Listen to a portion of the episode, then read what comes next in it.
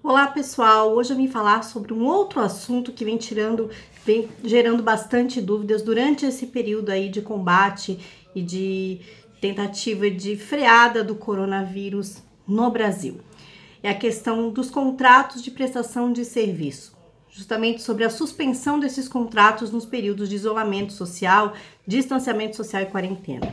Como funciona? Vamos com alguns exemplos bem simples. Vamos começar pelas festas, os prestadores de serviços com relação a festas, eventos e afins. Bom, todos sabemos que todos os eventos com aglomerações estão todos suspensos na maior parte do país. Tá? Então, com relação a isso, não tem o que se fazer. Os eventos não podem acontecer durante esse período. Mas como é que ficam os contratos já firmados para este, justamente para este período de quarentena, de isolamento e distanciamento social? O que deve ser feito, na verdade, é conversado com os fornecedores. Né? O ideal é que não se cancelem as festas, né? Para que não se prejudique tanto a pessoa que contratou quanto a pessoa contratada. Qual seria o ideal? Então, adiar essa festa e remarcar mais para frente num período em que seja possível a realização do evento. Então, como sempre, o acordo, o bom senso, né, uma, uma tentativa de conversa entre as partes para que fique bom para todo mundo e ninguém saia perdendo. Aconteçam os eventos e os fornecedores consigam se manter depois dessa crise toda. Com relação à prestação de serviços, por exemplo, em academias que estão com aulas suspensas e os alunos não têm condições e não podem, estão proibidos de ir para usufruir daquele serviço, tá? Dando academia como, como um exemplo, que são muitas pessoas que estão por aí sem poder frequentar as academias. O ideal é que as academias suspendam o contrato nesse período, durante ah, os dias em que há essa impossibilidade de ingresso. Em alguns estados, aqui em Santa Catarina, a partir do dia 1 de abril, já, já vão poder funcionar com regras com 50% da capacidade, então nem todo mundo vai conseguir ter acesso. Então a suspensão desses contratos pelo prazo onde foram ah, impossibilitadas as pessoas de frequentar e de usufruir daquele serviço pelo qual elas pagaram. Então, o ideal também é conversar com a academia e ver de que forma isso pode ser compensado. Com relação às escolas, gente, as escolas continuam sem poder dar aulas presenciais. Frisa-se, né? Algumas escolas, alguns estabelecimentos estão dando aulas online. As escolas não vão suspender a cobrança das mensalidades, por quê?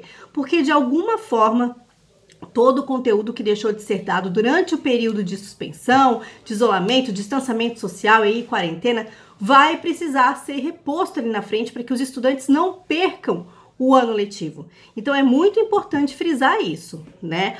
Pode ser negociado com a, de repente com a escola, como é que vai ser feito o pagamento, já que muitos pais vão passar aí por um período difícil, alguns perdem empregos, alguns vão ter os salários atrasados.